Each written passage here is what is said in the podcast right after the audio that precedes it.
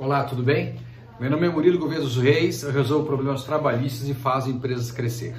Vamos falar um pouquinho com vocês hoje, de novo, novamente, sobre a Lei da Liberdade Econômica, né? Antes medida provisória.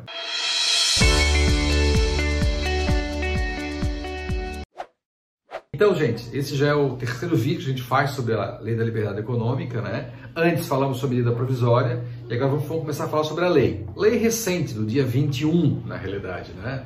É, Sexta-feira foi aprovada, sexta-feira passada, né? Hoje estamos gravando, já hoje é terça-feira, estamos gravando. Então, esperei dois, três dias para que acomodasse um pouquinho, né? E fiz a releitura leitura dessa lei. É, são 19 artigos é, ela muda a lei brasileira geral. Posso colocar o seguinte: é, o, o, que nos, o, que nos, atinge na área trabalhista, principalmente, é o artigo 15 dessa lei, ela traz algumas coisas que vamos falar em seguida. Né? Mas antes desse artigo, no artigo 1, no parágrafo 2, fala sobre uma coisa que está passando desapercebido por muita gente. Fala o seguinte: eu sou obrigado a ler para vocês entenderem isso interpretam-se em favor da liberdade econômica, da boa-fé, do respeito aos contratos, aos investimentos e à propriedade todas as normas de ordenação pública sobre atividades econômicas privadas. Isso aqui é um princípio, senhores e senhoras. Isso aqui é um princípio de direito que fala que interpretam-se em favor da liberdade econômica. Então, daqui em diante, do dia 20 exatamente, como foi publicada a lei, sem vacácio legis, a partir de hoje já vale, né? É, qualquer lei, qualquer ato normativo que tenha sido, que vai ser ditado pela, pelo governo brasileiro, Estado, município é, é, e União, tem que olhar esse princípio aqui. Né? Então, isso aqui vai nortear toda a legislação brasileira, né? porque é um princípio, ele, é, está acima da lei né, o princípio da liberdade econômica. Isso aqui não é uma lei, né, isso aqui é um estatuto da liberdade econômica. E ele trata vários assuntos que a gente vai, vai tratar nos próximos vídeos, né? A Declaração da, de Direitos da Liberdade Econômica, o capítulo 2. Nós vamos falar sobre esse, esse, esse, esse declaração, esses artigos aqui, que falam sobre os princípios, basicamente. Tem um, um, outro capítulo que é muito interessante, que é assim, ó, é o, é o capítulo 4, fala da análise de impacto regulatório. Então, qualquer norma que vai se propor a mudança tem que estar antecedida por um estudo de análise de impacto regulatório. Isso vai regular, isso vai criar dificuldades para a liberdade econômica e para a livre iniciativa brasileira.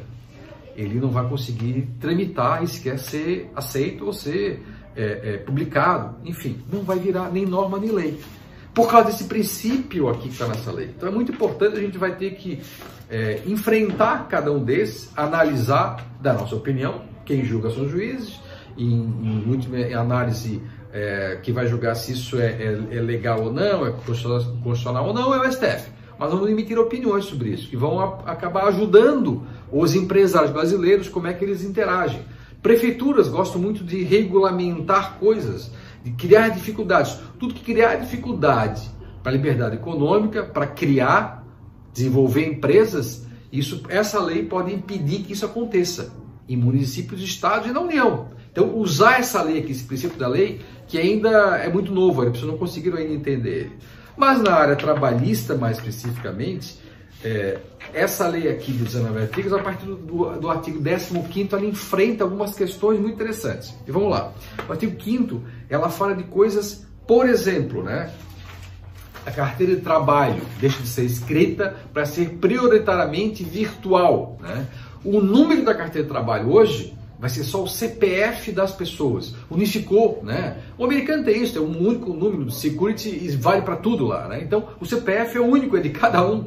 Então, você vai conseguir ter a sua carteira de trabalho prioritariamente virtual é, e com o número do seu CPF. Esse vai ser o número da, do seu, da sua carteira de trabalho, vamos chamar assim, né? Vai ser um certificado digital, na realidade, se você vai trabalhar com isso, né? Outra coisa muito importante, né? As, a, os empresários, eles têm cinco dias para anotar as modificações da carteira de trabalho e devolver para o trabalhador, antes das 48 horas. O que ele tem hoje é que avisar para o trabalhador em 48 horas o que, que ele modificou na carteira. Mas ele tem cinco dias úteis para poder fazer essa modificação, né? Agora, lei já, né? Vou reafirmar o que eu falei no outro vídeo, que era a medida provisória, é, as empresas com 21 empregados, até 20 empregados, elas não precisam registrar o horário de trabalho em nenhum lugar, né? Não tem que ter livro ponto isso aí.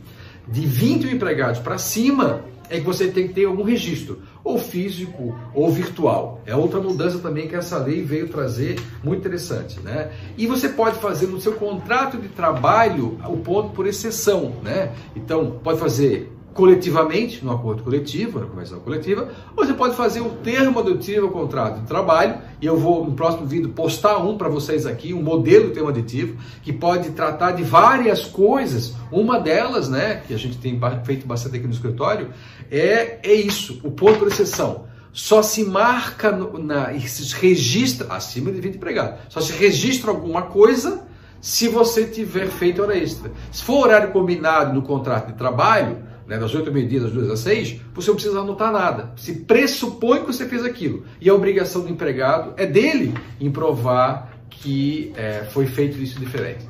Então, gente, esses são alguns toques dessa lei, a gente vai voltar a falar sobre ela e aqui a gente vai fazer alguns capítulos sobre ela, tá bom? Obrigado, gente. Um abraço.